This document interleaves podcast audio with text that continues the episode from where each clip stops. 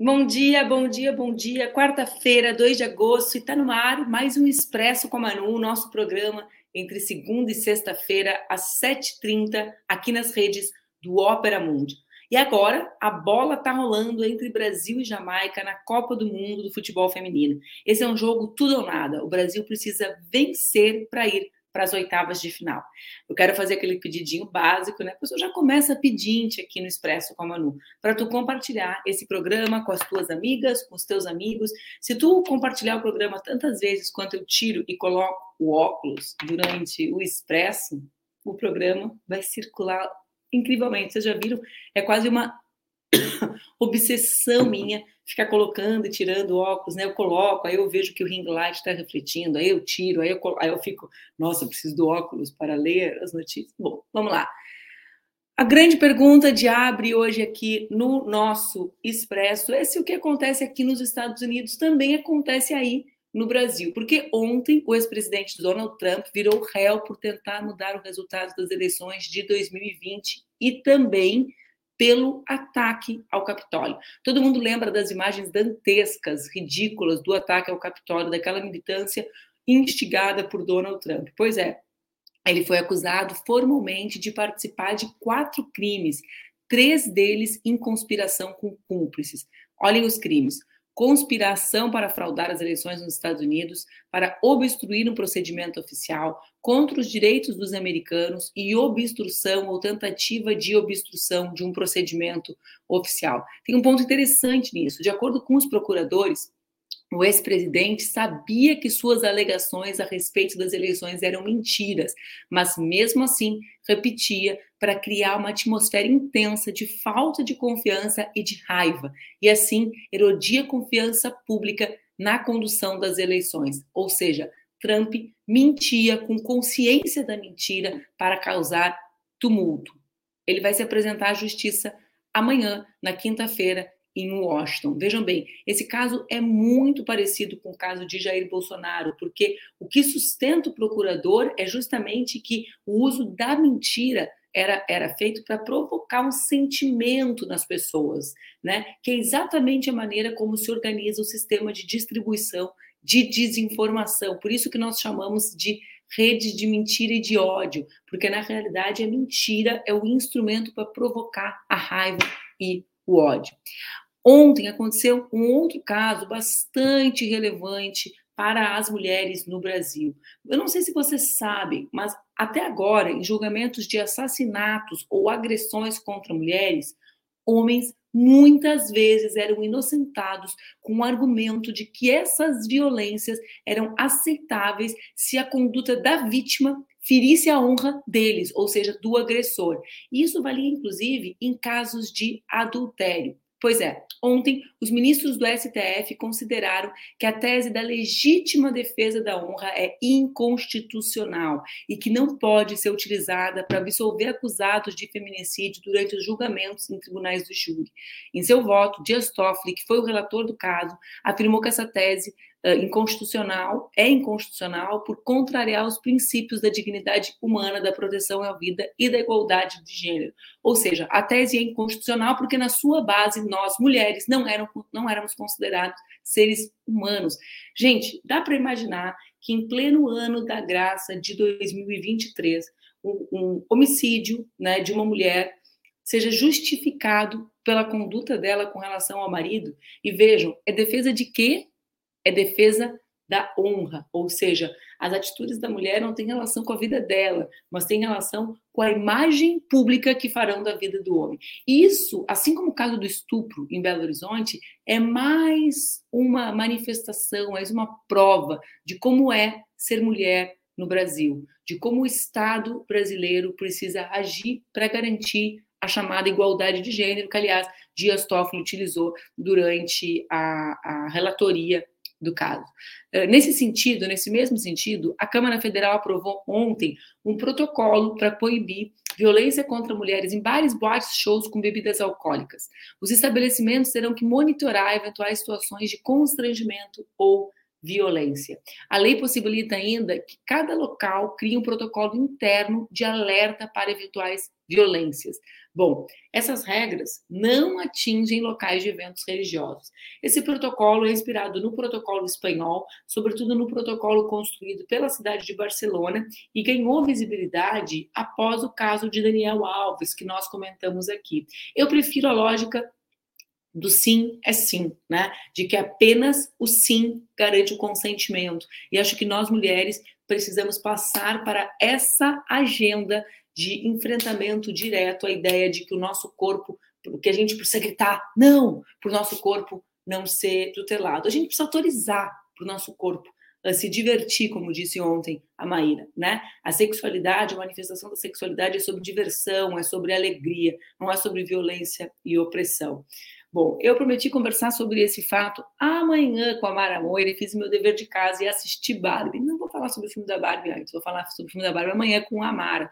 Mas o Brasil teve a segunda maior bilheteria da Barbie, ficou atrás apenas para os Estados Unidos. Mas vejam só, o gosto amargo desse sucesso de bilheteria. Até junho, os filmes brasileiros representavam menos de 1% dos filmes exibidos nos cinemas. E isso, para mim, é bastante emblemático e diz bastante né, de como a gente, essa relação da indústria com a cultura brasileira, uh, ela não contribui para que todo esse setor que movimenta, que gera empregos, que garante a, a produção da arte conectada com a identidade nacional, tudo isso fica de lado, né, porque nós não temos uma verdadeira política de distribuição nas salas de cinema da produção do conteúdo nacional. Uh, o fato, o que eu quero conversar com o Luiz Maurício hoje, eu vou abrir, né, para que a gente possa uh, possa uh, falar sobre o Estado de São Paulo, é sobre as três faces do governador Tarcísio, né? A primeira sobre a violência. Já são mais de 14 mortos, aqueles na Operação Escudo, que está sendo realizado pela Polícia Militar no Guarujá, que é o litoral de São Paulo, para localizar e prender os. Não, não, eu já peço para tu botar o Luiz no ar, uh, Jair. Ó, vamos lá, eu não consigo ler e falar da pauta ao mesmo tempo. Então pode ficar tranquilo aí que o Maurício já entra, eu só quero fazer o abre sobre o Tarcísio. Então, como eu ia dizendo, já são 14 o número de mortes na Operação Escudo, que é essa operação que vem sendo realizada pela Polícia Militar no Guarujá, litoral de São Paulo, para localizar e prender os assassinos de Patrick Bastos Reis, soldado das rondas ostensivas que foi morto a tiros na quinta-feira, dia 27. Bom, é um verdadeiro mata-mata, né? Uh, a situação de pânico, de desespero da população do Guarujá é bastante elevada. E a, essa, essa ação da PM, depois que o Tarcísio assumiu, já é mais letal desde os crimes de maio de 2006, quando as forças de segurança reagiram aos ataques do PCC e deixaram ao menos 108 mortos. Olha só, já foram 155 óbitos até junho desse ano, ante 123 registrados nos seis primeiros meses de 2022.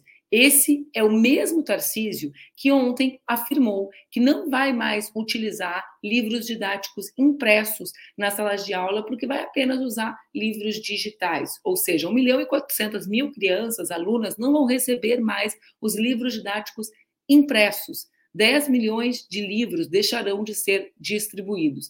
Essa decisão foi tomada sem nenhum tipo de consulta nenhum tipo de consulta à comunidade escolar, que, como nós sabemos, enfrenta muita dificuldade para fazer uso das, das, novas tecnologias. O Brasil já viveu isso durante o período da pandemia, ou seja, essa decisão, e ela parece desconectada, né? Da, da, da decisão, da, da, negligência com relação ao abuso da força uh, policial, mas elas são duas faces de um mesmo governo absolutamente descomprometido com os mais pobres, com as populações vulneráveis, né, Maurício? Maurício, agora sim. É, agora sim. É, bom dia, pessoal. Bom dia, Manu. É, são, eu acho esse link sensacional, porque bem isso, essa, essa mistura de obscurantismo, de tendência a achar que a sua ideologia não é uma ideologia, são realmente faces da mesma moeda. Eu faço aqui de chofre, sim, um apelo é, ao governador Tarcísio e um apelo em sinal de, de até ajuda. Não vai dar para se abraçar com o obscurantismo e ganhar a eleição, seja ela para o Palácio Bandeirantes, a reeleição, seja ela para o Planalto em 2026. Não dá, governador. É, eu recomendo enfaticamente que o senhor reveja essa posição do PNLD, que reveja essa ideia. Não, não, não, não recomendo, não. Continue fazendo assim, continue assim, perca a eleição, é, é, é isso vai nos ajudar, continue nessa atuada.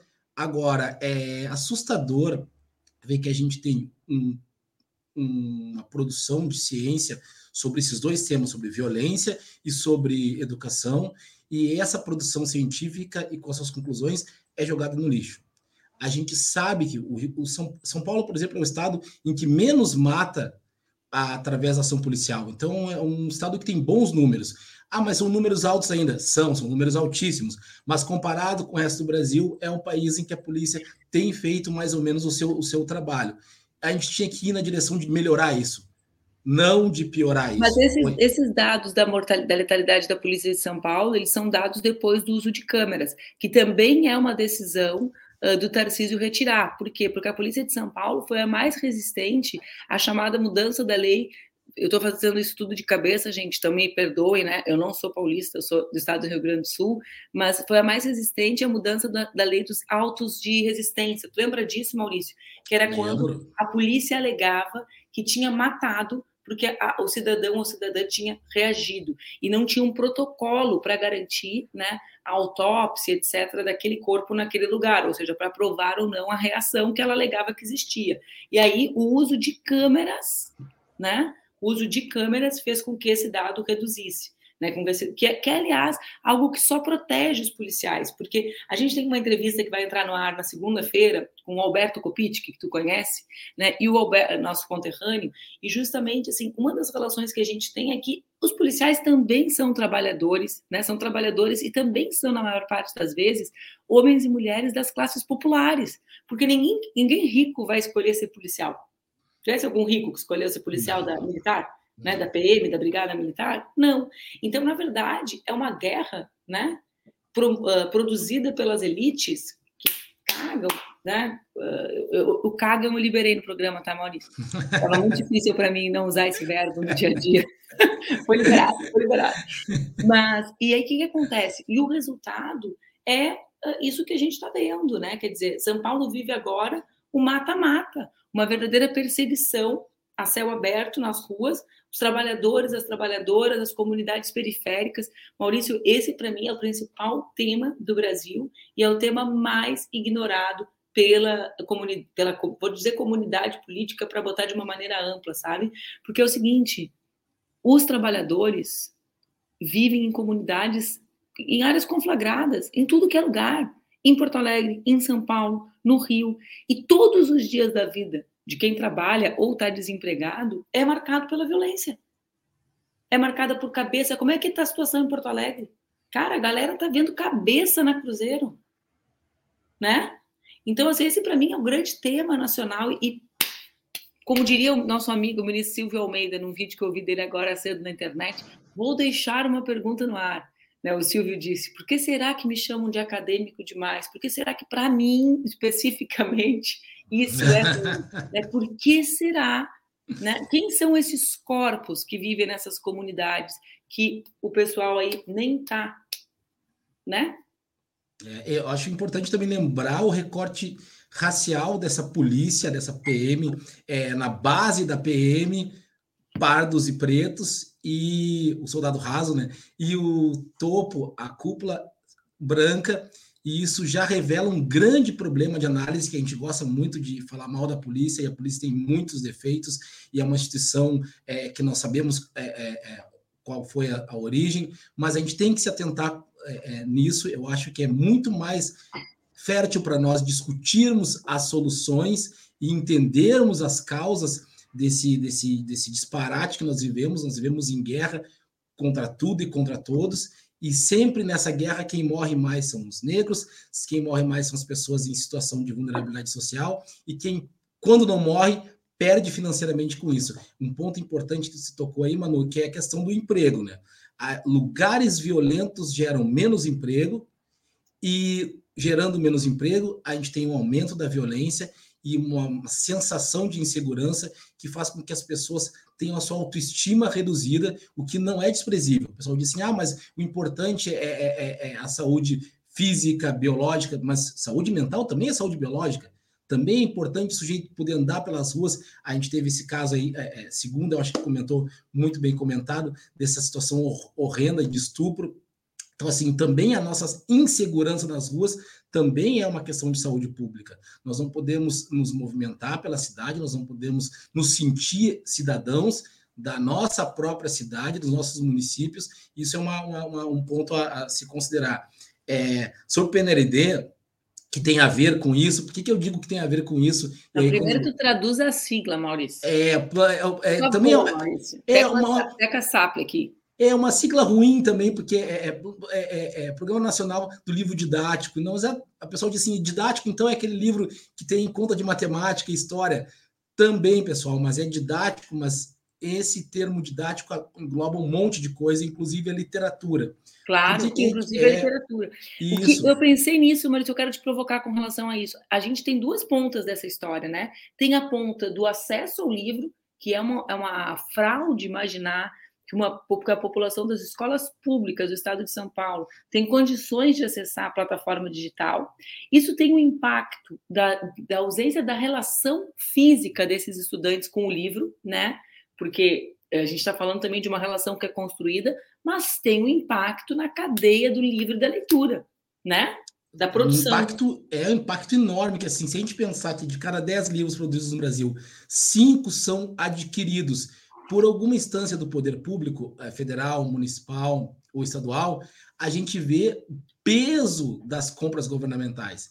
Então, assim, é, vai impactar na, na, na, na, na produção, porque São Paulo, afinal de contas, é, é, esse universo que nós conhecemos, muito poderoso, vai impactar como sinal para outros estados que podem é, resolver fazer a mesma coisa e vai impactar principalmente no trabalho do professor da escola pública em sala de aula. É bom lembrar também que o PNLD distribui livros para escolas confessionais e filantrópicas, então não é só as públicas, o pessoal diz, ah, só as públicas as confessionais também ganham esses livros. Então, assim, vai impactar nesse trabalho desses profissionais que ganham muito mal. Você imagina um sujeito que é professor de escola pública, que vai conseguir reservar um pedaço do seu, do seu rendimento, que já é absurdamente pequeno, para investir em si próprio comprando livro. Isso é quase, quase uma miragem.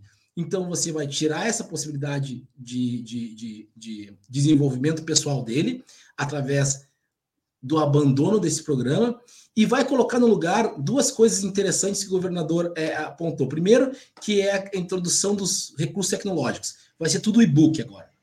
Legal, bacana. Só que a escola particular tem os dois.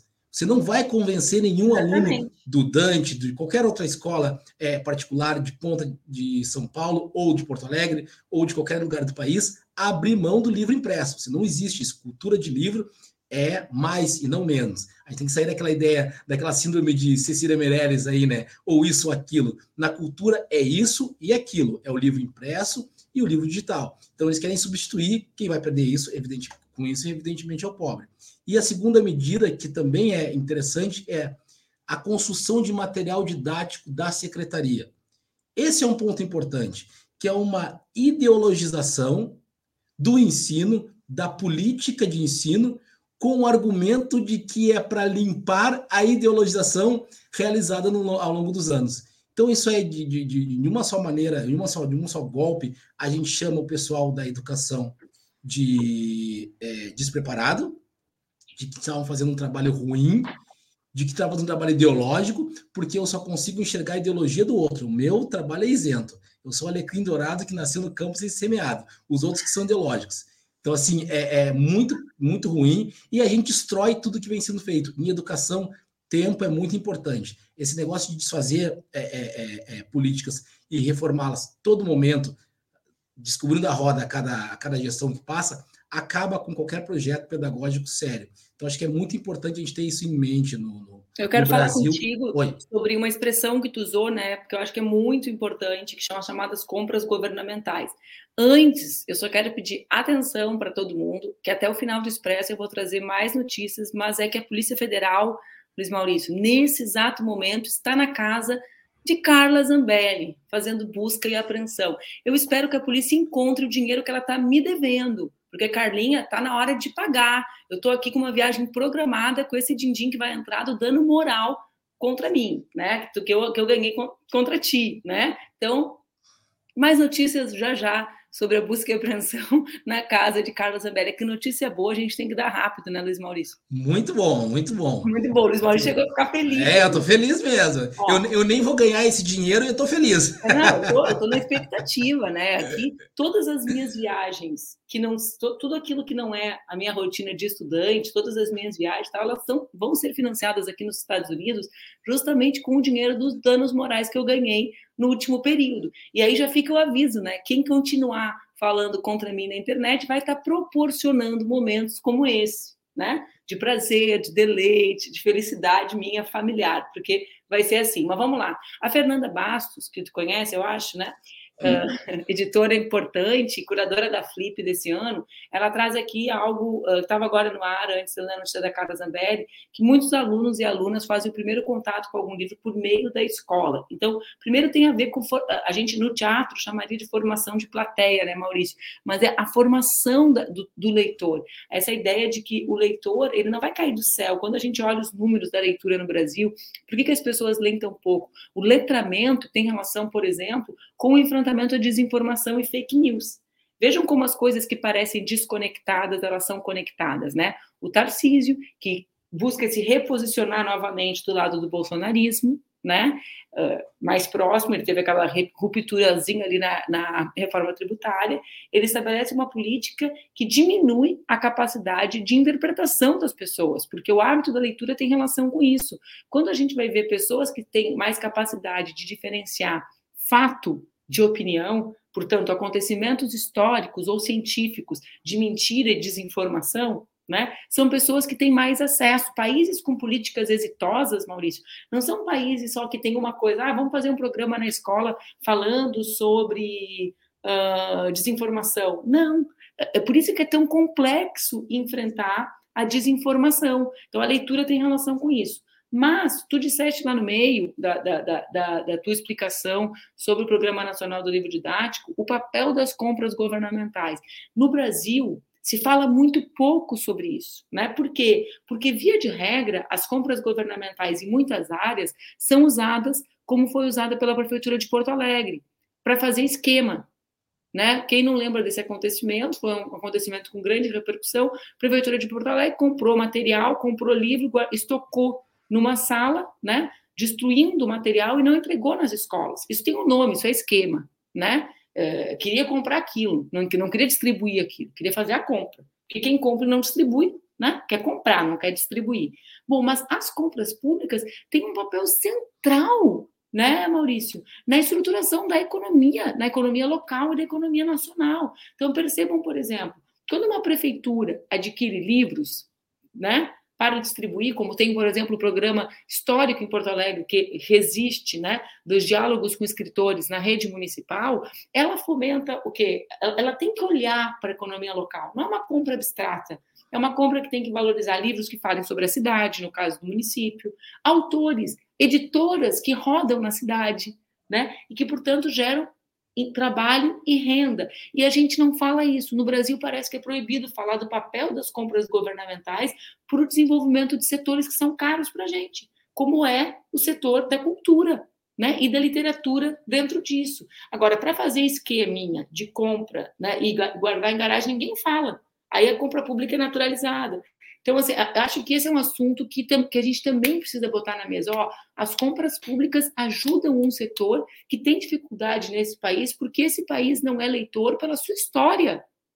Não cai no céu, né, Luiz Maurício? A gente não é leitor porque a gente não quer ser leitor. Não! A gente não é leitor porque uma parte grande da nossa população foi proibida de ter acesso à escola, por exemplo, durante um, um, um processo que foi secular. O Luiz Maurício está congelado, ele está só sério me olhando, gente. Deu até um negócio congelou, né? E voltou. Não, ele congelou real. Congelou real. E eu tô achando que ele tava furioso me olhando. Que falei alguma bobagem. Mas, enfim, então, eh, isso, eu, eu queria valorizar isso na tua fala, sabe? Porque a gente fala pouco nos nossos programas, isso é deixado um pouco de lado, né? E, e na realidade, isso é central. Em momentos de crise, como o que a gente vive, não o Brasil, o planeta, as compras públicas, do ponto de vista local, inclusive, né, de comida, por exemplo, de quem que a gente compra comida? Vamos falar compra pública no, no, na questão da agricultura familiar, Maurício. Quando a gente fala que a merenda escolar tem que ter uma parte comprada da agricultura familiar, sem orgânico, a gente está estimulando o quê? Um tipo de propriedade e um tipo de produção, né? Que é importante para o Brasil. Então, no livro e na leitura também tem isso. Tem, e, e, é muito interessante a gente perceber que no Brasil, esse, essa sensação que a gente tem, que trouxesse bem, que a cultura cai do céu, ela acaba se tornando ao longo do tempo, das décadas, impositiva. Ela não apenas parece que caiu do céu, como ela tem que cair do céu. A gente cobra que o cinema seja feito de maneira é, é, é, absolutamente irreal, que a literatura seja feita de maneira absolutamente real, e assim a gente impossibilita a cultura, porque evidentemente a cadeia produtiva da cultura, ela se alimenta das mesmas coisas da cadeia produtiva dos outros objetos que não são a cultura. O sujeito, para fazer um livro, ele precisa comer, ele precisa viver, ele precisa pagar o aluguel, ele precisa pagar o financiamento, ele precisa se deslocar, ele precisa ter uma rotina muito parecida com a dos não artistas. Então, quando a gente cobra que os artistas, que os escritores tenham uma vida, basicamente, uma vida é, é franciscana, não no sentido positivo, mas uma vida de miséria, a gente está, na outra ponta, incentivando a saída desses, desses agentes do campo da cultura. E, no fim, quem impede somos nós. Não significa que a gente tenha que financiar indefinidamente o sonho de todo mundo ser artista, mas significa que a gente tem que arranjar uma maneira de financiar a cultura, porque a gente precisa de cultura e a cultura não é produzida através de um sistema industrial básico como de outras mercadorias. Até tem um tipo de, de filme, tem um tipo de livro, tem um tipo de, de música que é financiada por isso, mas infelizmente para nós, esse tipo de filme, esse tipo de livro, esse tipo de música não trabalha para nossa emancipação, então a gente tem que começar a pensar em outras maneiras de financiar essa, essa, essa, essa produção. E o financiamento público é fundamental nisso. O PNLD é fundamental nisso. Outros programas que dão sustentabilidade a essa seleção. É bom que as pessoas digam assim: ah, como é que funciona isso? Eu tenho muitas críticas ao PNLD, muitas críticas, mas o PNLD se resolve com mais PNLD a gente vai sofisticando o sistema de, de, de, de, seleção das obras e não acabando com o programa. Isso é pior das saídas. A gente tem que lembrar que o PNLD é um programa que foi aperfeiçoado ao longo dos tempos e começou lá atrás, quando a gente ainda nem tinha uma, uma ideia, uma, uma, um, uma fundação que cuidasse de livros do Brasil. O PNLD começa lá atrás, com outro nome, mas com essa noção de que o Brasil é um país muito grande, mais de 5 mil municípios, e que nem todos os municípios têm livraria, e nem todos os a municípios têm biblioteca. Não tem, né? né? Isso aí. Uma loucura. Maurício, eu, biblioteca. eu fiz lançamento de livro no Brasil, muitas vezes eu fiz lançamento de livro em capitais dentro das universidades, porque as livrarias não têm sequer uma estrutura de receber uma roda de conversa, né? Então, o pessoal não tem noção do processo de distribuição de livros no Brasil, né? Uh, a gente vende, vende livro no Instituto, né, no Se Fosse Você, em grande parte porque nós conseguíamos chegar aos municípios que as editoras grandes não distribuíam, porque as pequenas livrarias não conseguiam. Nossa, Saúde. Obrigada. Ter condições de comprar. Então, na realidade, a gente, a gente entende muito pouco a dinâmica da distribuição dos livros no Brasil, né? A gente fica muito nessa coisa superficial e acho que a gente não conecta, Maurício, o processo do baixo nível, índice né, de leitura, de adesão dos brasileiros à leitura, embora tenha crescido no último período, com o processo de escravização de pessoas e de proibição uh, de estudar, né? Porque, objetivamente, uma população que foi escravizada né, violentamente e que, quando, é, quando constrói a sua liberdade, tem vetado o direito à alfabetização, isso tem um impacto né, na condição objetiva do povo brasileiro aderir ao livro. Né? Então, assim, o, o Estado ele, é, ele, ele, precisa ser reparador dos danos causados pelo próprio Estado. Né? Então, o, o Plano Nacional uh, do livro didático e todas as outras iniciativas, tu falou algo muito relevante, como sempre, né? Tu fica falando, eu fico assim, eu tenho que pegar aquela frase ali e pedir para ele falar mais. Quando tu fala assim, o escritor tem uma vida normal, essa é a relevância das leis de fomento, por exemplo. Leis que prevêem que não existe só a obra pronta, porque a gente, o, o Plano Nacional do Livro Didático, ele tem um papel grande, mas ele é, ele é da obra acabada, né? O cara tem que ter escrito o livro, tem que estar pronto, Caramba. aí ele vai entrar naquele sistema ali.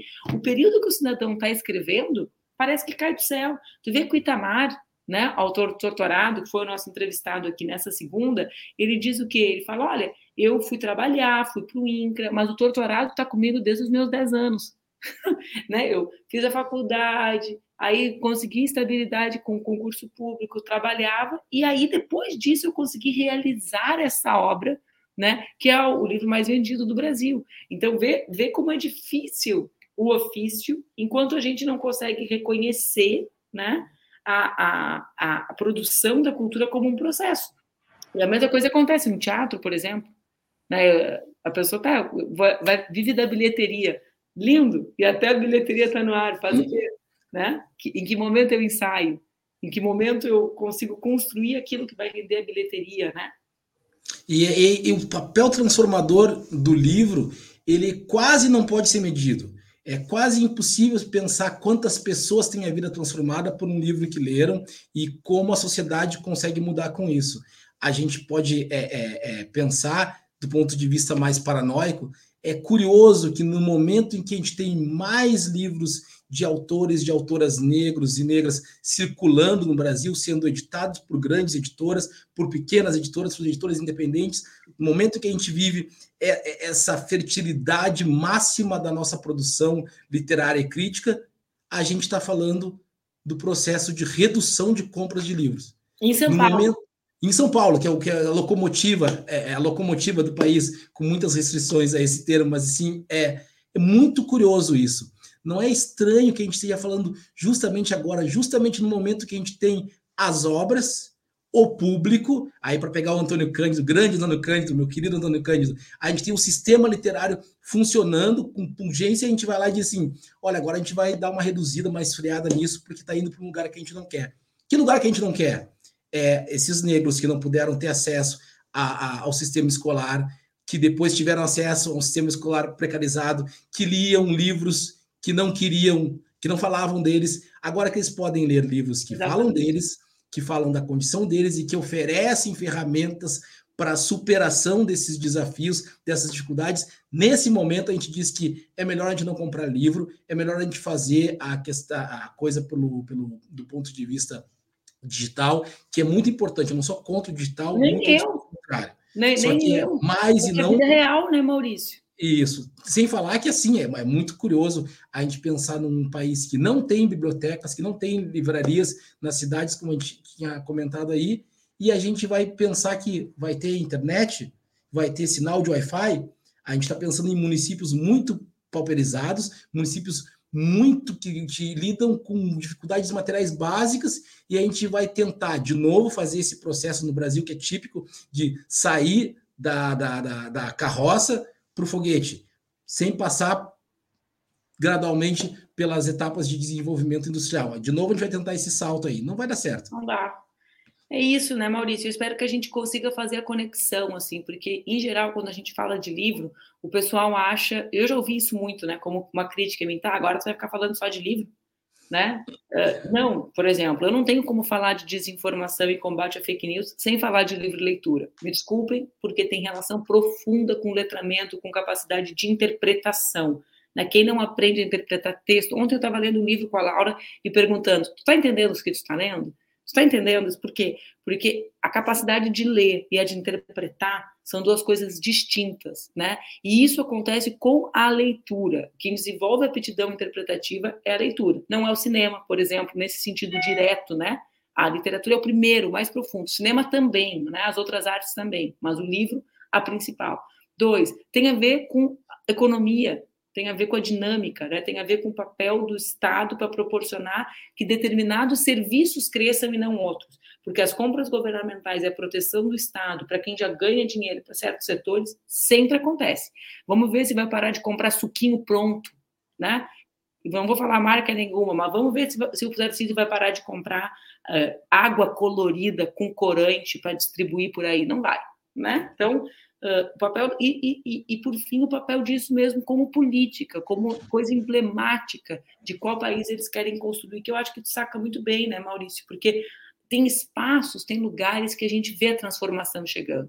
Então, quando a gente fala de qual é o livro, a gente fala de um livro que é consequência da política de cotas, por exemplo, né? De um assunto que a gente volta aqui. Então, todas as coisas que a gente defende separadas, né? Ah, tem que defender a cota, tem que defender com o Estado, elas em algumas políticas se materializam. E o livro didático é um desses espaços. Então, eu espero que a gente perceba, né, como isso tem relação com quem o Tarcísio é e com quem ele quer falar, porque não é um errinho, né? Não é uma, uma, uma coisinha localizada para trazer tecnologia, é algo bem mais profundo e que reflete os seus compromissos em um Brasil que a gente derrotou nas urnas no ano passado. Não é isso, Luiz Maurício? Exatamente, assino embaixo com a relatora. Eu adoro conversar contigo, viu? E eu que adoro. Tchau, gente, valeu. Valeu, Tchau, Manu. bem. Eu vou tirar o Luiz Maurício aqui para ficar com a tela toda para falar dela, Carla Zambelli. Vamos saber mais sobre a operação da Polícia Federal hoje? Vamos lá. A PF faz buscas nos endereços da Zambelli, apartamento funcional e gabinete em Brasília e cumpre o mandato de prisão contra o hacker da Vaza Jato. Delgatti Neto diz ter prestado serviços para Zambelli em janeiro para invadir o Banco Nacional de mandatos de prisão e inserir informações falsas contra Alexandre de Moraes. Na operação, a Polícia Federal pretende obter mais informações sobre a inserção de alvarás de soltura falsos no Banco Nacional de monitoramento de prisões. Os documentos forjados traziam assinatura falsa do ministro do Supremo Tribunal Federal, Alexandre de Moraes. Em um, havia inclusive a frase faz o L, um dos slogans da campanha eleitoral de Lula. Os crimes apurados ocorreram entre 4 e 6 de janeiro desse ano, quando teriam sido inseridos no sistema do Conselho Nacional de Justiça e possivelmente em outros tribunais brasileiros 11 alvarás de soltura de indivíduos presos por motivos diversos e um mandato de prisão falso em desfavor do ministro do Supremo Tribunal Federal, Alexandre de Moraes. Segundo o G1, o hacker Walter Delgatti tem a intenção de fazer uma delação premiada para detalhar os serviços que teria prestado a Carla Zambelli e a Bolsonaro durante o período eleitoral. Ele já relatou que lhe foi pedido que invadisse urnas e contas. Eu quero falar com vocês sobre esse assunto, porque, vejam só, quando o Walter Delgatti me procurou em maio de 2019 para trazer as informações uh, do Telegram sobre Sérgio Moro, Deltan Dallagnol e toda a Operação Lava Jato, né, por isso que o nome da, da, das notícias uh, ficaram conhecidos como Vaza a Jato, né? Uh, nesse momento, naquele momento que ele me procurou e que eu uh, falei que a pessoa mais apropriada para ele passar as informações não era eu, mas sim o Glenn Greenwald, né? Naquele momento, depois, em agosto, quando ele é preso e, e fala, né, no seu depoimento dessa relação entre eu e o Glenn, ou seja, de que eu que havia apresentado ele ao Glenn, a máquina de desinformação e de ódio dessa canalha e dessa galera, né, tentou insinuar muitas vezes que aquele processo era um processo político, ou seja, que eu havia procurado o hacker para que aquelas invasões acontecessem. A justiça, porque eu entreguei meu telefone, Carlinha, não teve busca e apreensão aqui não, a justiça provou, né, que naquele caso ele, Walter Delgatti, buscou ah, foi o hacker, né? E que o Glenn recebeu as informações como jornalista que era, com o direito de divulgá-las e que não teve nenhum tipo de benefício financeiro para que ele fizesse aquilo. Ele o fez, descobriu o verdadeiro escândalo, a farsa da Operação Lava Jato, a partir do que fez, né? Me procurou e eu indiquei um outro jornalista, apesar de também ser jornalista, um jornalista com experiência nesse tipo de escândalo dessa dimensão, que era o Gley. Agora, nesse caso concreto, o que acontece é o inverso. Essa canalhada, né, tenta contratar e contrata para outros fins, ou seja, para buscar desestabilizar o sistema eleitoral brasileiro.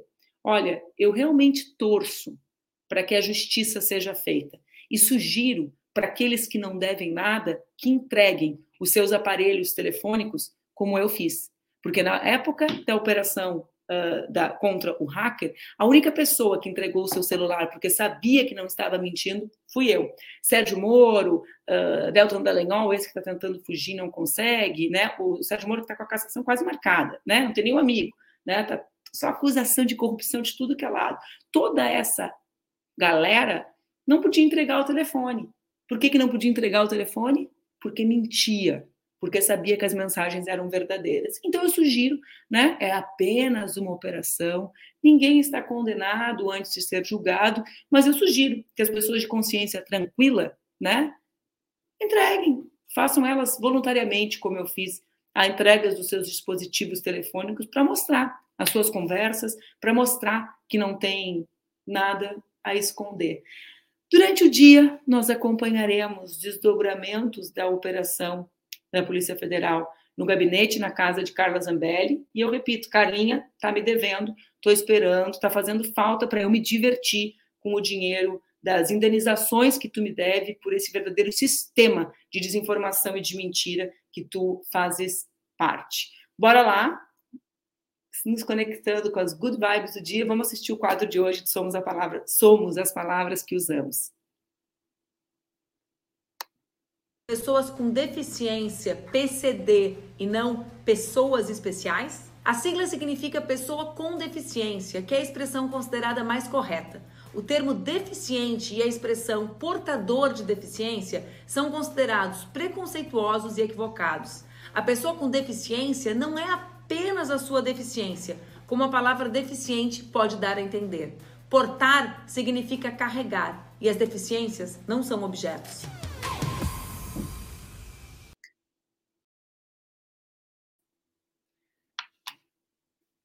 Habla mesmo, né, gente? Esse quadro de hoje tem relevância também porque tem muito conteúdo absolutamente preconceituoso circulando por aí dessa canalhada que se associa a Carla Zambelli e à verdadeira gangue que dirigiu o nosso Brasil no último período. O Brasil está empatando com a Jamaica. Obrigada, Rubens, pela notícia. E eu encontro vocês amanhã para conversar com a minha diva total, Amara Moira, sobre o filme da Barbie e também sobre tudo o que rolar no dia de hoje. Um beijo, boa quarta-feira para vocês. A minha já começou boa, com boas notícias. Até mais.